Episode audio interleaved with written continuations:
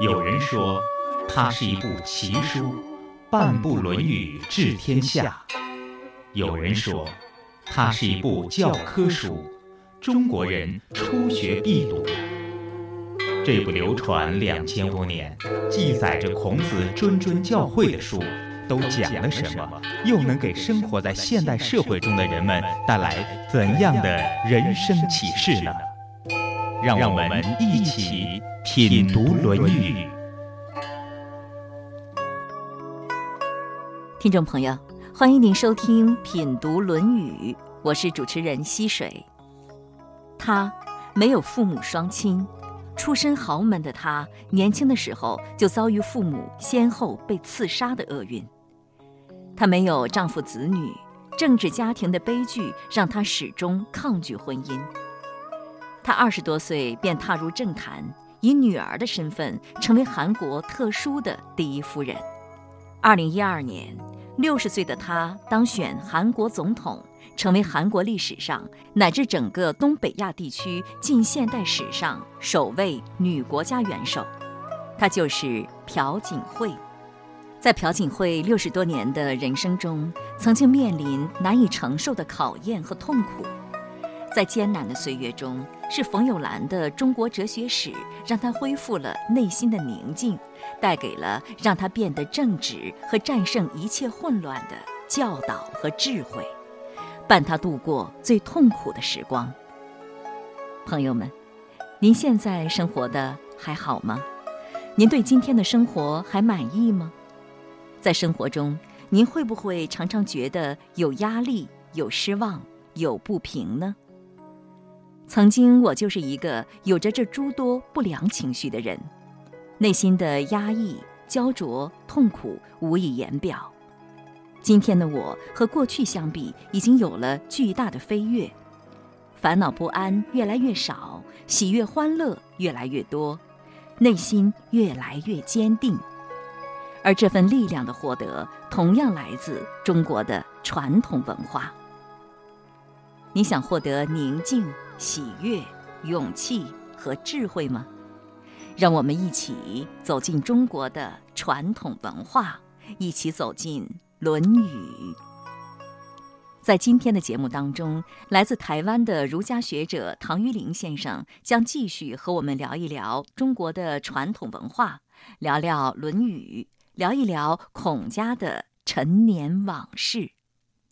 唐玉玲先生与末代延圣公孔子第七十七代孙孔德成先生同为已故儒学泰斗李炳南先生的传承弟子，对儒释道三家典籍融会贯通，三十多年来致力于弘扬中华文化。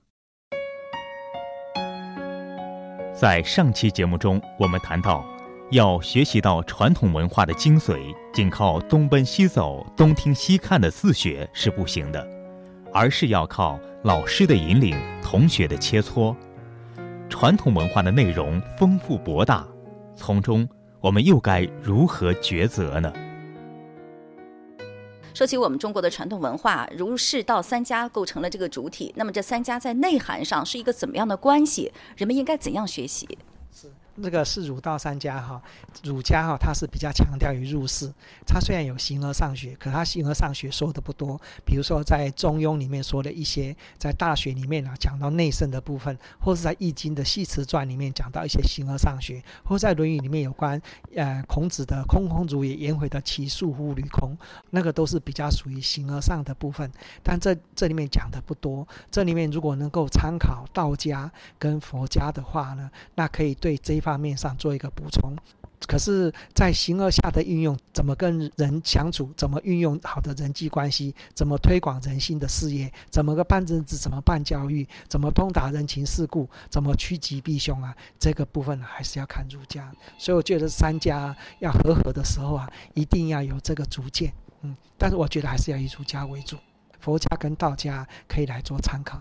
那么不同的年龄层次上的重点是不是不一样？比如青少年或者是中年人，他可能需要在事业上有一个突破的时候，他是不是应该学儒家多一点？因为儒家是比较有用的。那么年龄再长一点，他需要修身养性的话，是不是也可以学呃士和道呢？因为最近也是我们。团体里面呢，准备要来研究老子。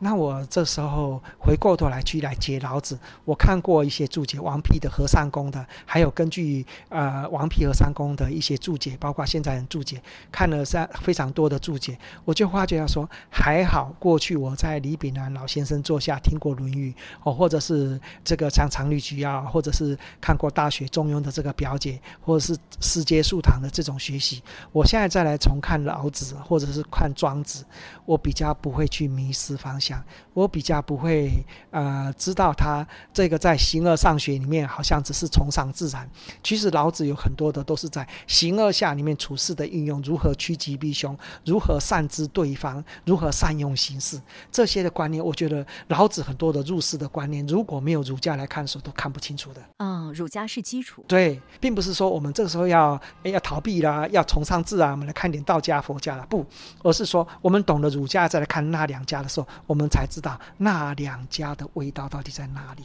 不懂儒家，那两家看不懂。看不懂，我真不骗你，看不懂。这也是我皮毛的经验。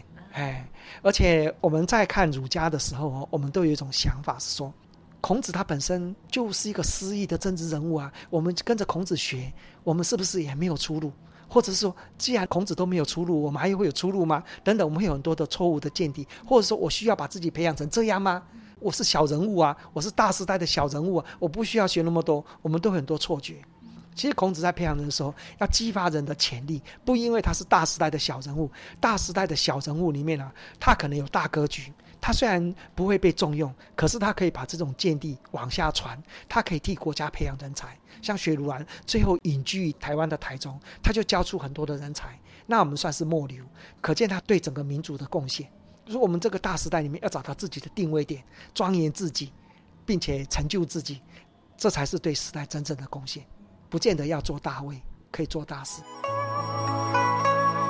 刚刚讲话的是唐老师的学生高明泽先生，有他的一番话，再次让我感受到在学习中老师引领的重要性。老师的引领可以让我们减少多少茫然，少走多少弯路啊！说到这里，让我想起了这几天在看的一部电视剧《历史转折中的邓小平》。一九七七年，当时的国家副总理邓小平复出后所做的第一件事就是恢复高考。那一届的大学生年龄差距很大，有的已经结婚，有的已经生子。当他们被录取之后聚集一堂做自我介绍的时候，令我又仿佛回到了自己的大学时代，令人怀念，也充满向往。学生时代一去不复返。而当我今天敲开传统文化的大门的时候，又仿佛走进了大学的校门。这里有老师，有同学，有可以让自己充实、成长、变得更有价值的学问。平生之愿已未。朋友们，你喜欢学习吗？如果你喜欢传统文化，让我们一起来，一起走进这个公益讲堂——明鹤国学堂。每周日的上午，在唐老师的学生应宇桥先生的引领下，共同学习《论语》。关于传统文化的学习，我还有很多问题。接下来我们会了解什么呢？嗯我们中国的传统文化也是包罗万象的，比如说刚才您说的经学方面的哈，《论语》啊，《孝经》啊，《大学》《中庸》，另外还有戏曲、绘画，什么饮食啊、习俗，都是传统文化的内容。那么就是说，我们应该怎么学习和传播，或者是人们应该学到什么，才算是真正传承到了我们中华文化的精髓呢？这个太好了。呃，曾经那个我们台湾的国画大师江一之啊，他曾经拜过很多的老师。吕佛庭是入门，张大千、普心瑜都是他的老师，而且张大千说：“你一定将来走红画坛。”普心瑜说：“啊，你的画马的马座啊，比我还好，我反而拜你为师，好不好？”你看南张北普，大陆最有名的人才，在一九四九年里面，很多都跟了蒋介石到了台湾。蒋介石大概到了台湾有三件事情：第一个就是搬了很多的人才；第二个是搬了故宫博物院的文物；第三个是搬了一些黄金。当然，黄金这是。不，人家说很多，其实没有。但最重要是很多的人，嗯，搬了一些人才。江老师说，他跟了这些画家，还有雾峰北沟的故宫博物院，当时故宫博物院的画展，他每天拿出去看画。他知道李唐、马远、夏圭的笔法，他都怎么会运用。可他说，他真正的国画老师是谁？您知道吗？他说李炳南。你绝对不会相信。可是李炳南老先生根本不会画画，他说不是，是经学的鉴定，那个才是国画的灵魂，那个比张大千、比蒲心宇、比吕佛庭都还要重要。所以这些传统的戏剧啊，什么吃喝玩乐这些哈，包括这些绘画什么，如果没有经学的境地去见地去做的时候，它丰富不了生命，发挥不了什么样的内涵。像日本人在经营文化的时候，只有把我们中华传统文化经营到一个一个层次而已，它整个民族所呈现出来的雅，你就让人叹为观止。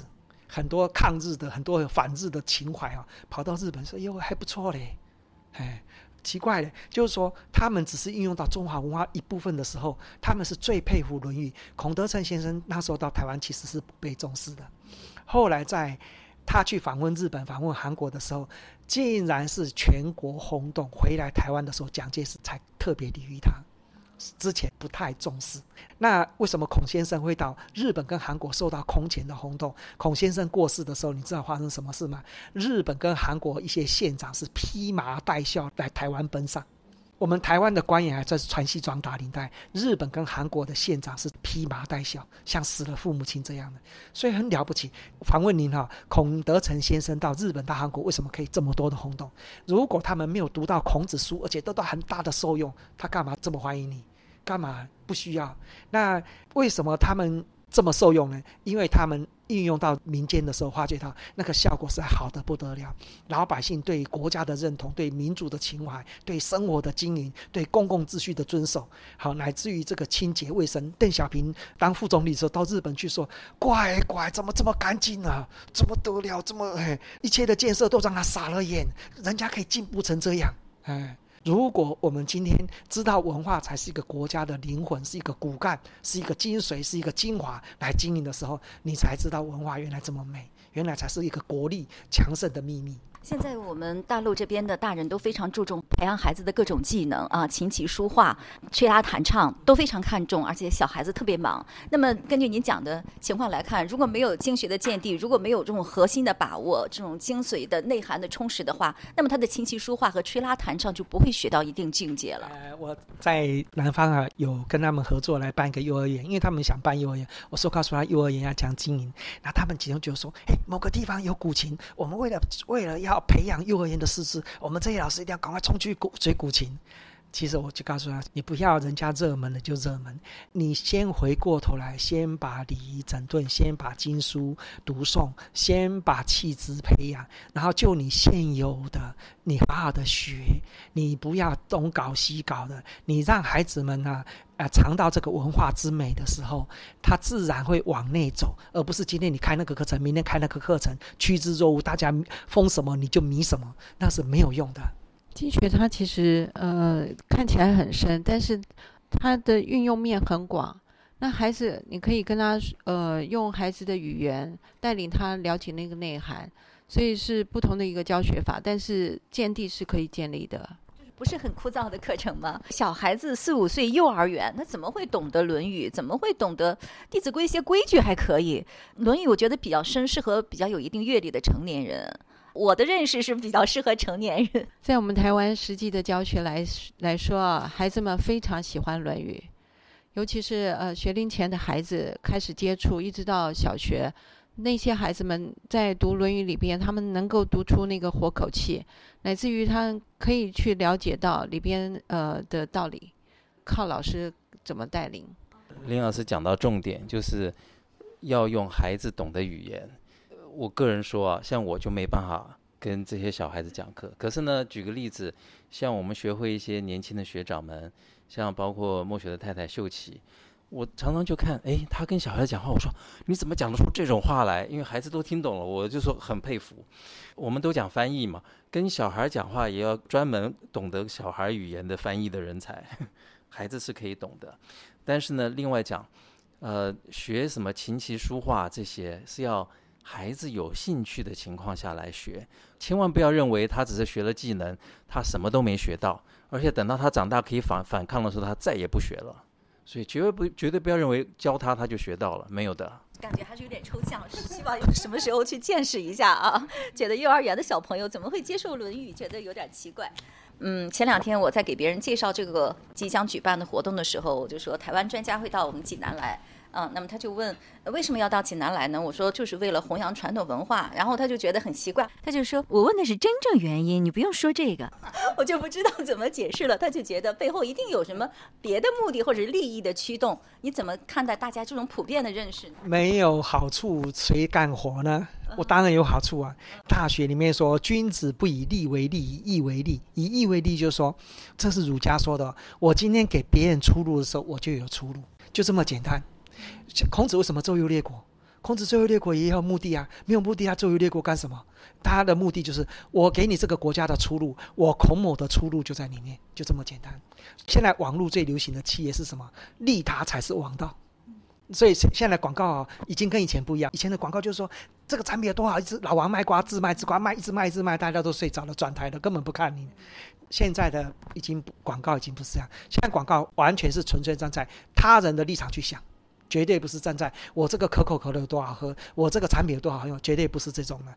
整个企业都在改变了，整个网络的世界会颠覆所有人的想法。但是网络企业里面，竟然他所说的都是合乎两千多年的想法，利他就是王道。什么叫做利他呢？就是日本企业家说的以义为利。像那个松下幸之助他们讲以义为利，以义为利，就说只有对方有出路的时候，我才有出路。那你最终的出路是什么呢？你得到的是什么呢？很简单，魏老总他把读书会办起来，他把人才培养起来，因为创造的这个文化的事业，他的公司也找到生命的活力的时候，我们的出路就在里面。针对您最后一个问题啊，昨天我还跟唐老师开玩笑，我说您这个朋友啊，肯定是这个被骗过很多次了，所以 所以碰到别人来会这样子啊，别人的热心做公益，首先保持怀疑的态度，然后问背后的真正原因。这个我说这也很合理，因为就常常很多人是以文化的名义来骗人，所以他讲的话也是有他的根据啊。但是呢，有一点补充，唐老师讲的所谓的出路，也不是现在时下一般人讲的哦。所以我未来可能我银行存款可以多三个零，出路不是这个，出路是像孔子他的出路是什么？他着重在未来。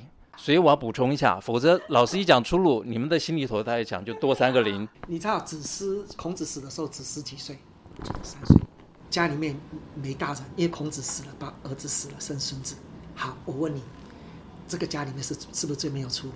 剩下三岁，就像溥仪一样，大秦帝国就是王在溥仪，三岁的孩子怎么登基？他有弟子，弟子可以教，大家都想教，曾子那接过来教，把他培养成人才，这不是孔子的出路是什么？如果今天是你，你愿意后面三个零，还是说你后面的子孙发起来？你觉得哪一条路你要选哪一条路？那子孙当然要发达起来。出路啊，这就是出路啊！出路有时候是人家看不到的。嗯。但是问题你要不要经营？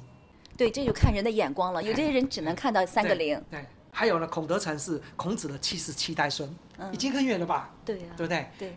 李炳南老先生从莒县当典狱长回来，那个时候他的这个祖父。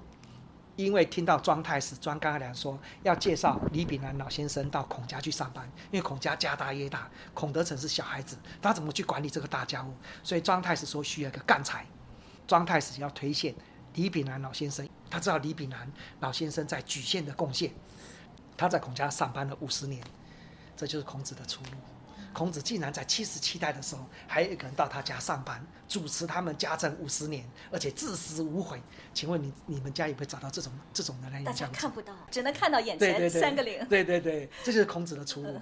如果说今天我是要多三个零，还是我的七十七代的孙后面还有这样的出路，你觉得选哪一样？我当然选这一样啊。然后孔德成到日本去韩国去访问的时候，受到朝野高度的尊重，万人夹道欢迎，这就是孔子的加倍。这就是孔子的出路。哎，孔子被后世尊为至圣先师、万世师表的一代圣人，他的地位在近代遭际丰富，几经沉浮。他创立儒家学派，开创全新教育理念，对中国和世界有着深远影响，被列为世界十大文化名人之首。礼敬先贤，让我们走进孔子。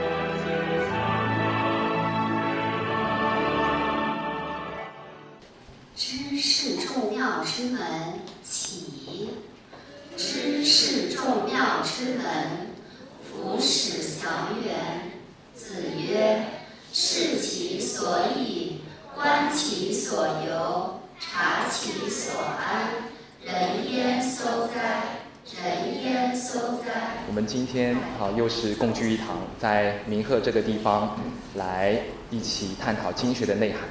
那在开始的时候，我们的第一堂课是孔子圣迹图。您现在听到的是山东明鹤国学堂正在上课的声音，正在讲课的就是应宇桥先生。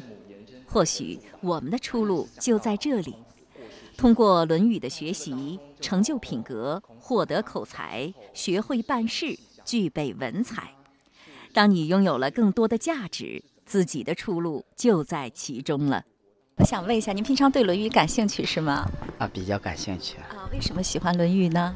读《论语》读的也比较多点儿了，像大学里边讲的讲的吧，无论是从这个心性上，还是从这个具体到实践的做一些事情，修齐治平啊哈，感觉都可以作为我们生活、工作乃至人生当中的一个很好的引导。那你觉得自己有什么特别的受益吗？嗯，有非常有受益，因为无论是生活方式啊、思维方式啊各方面啊，都很受益的。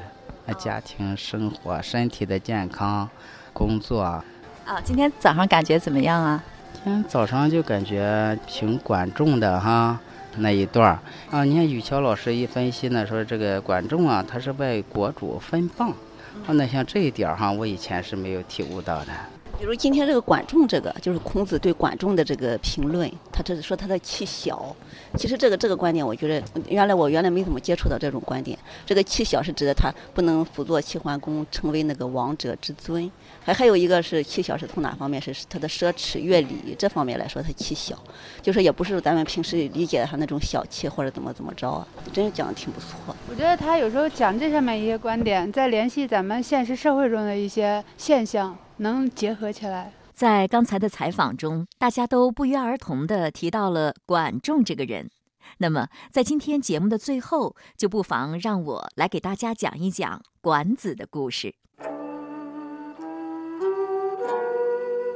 我们都知道，管仲是齐国的良相，帮助齐桓公强国富民，成就霸业。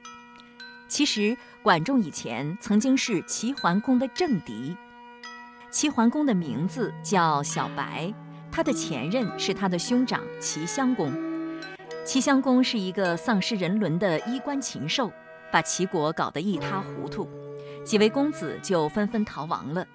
公子小白与心腹鲍叔牙投奔了莒国，弟弟公子纠同心腹管仲投奔了鲁国。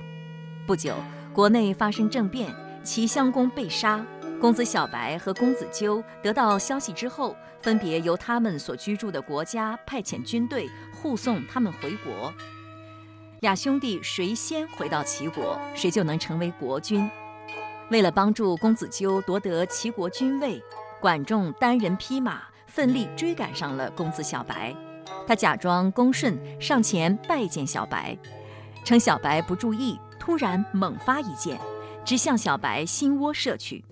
小白大叫一声，口吐鲜血，从车上栽了下来。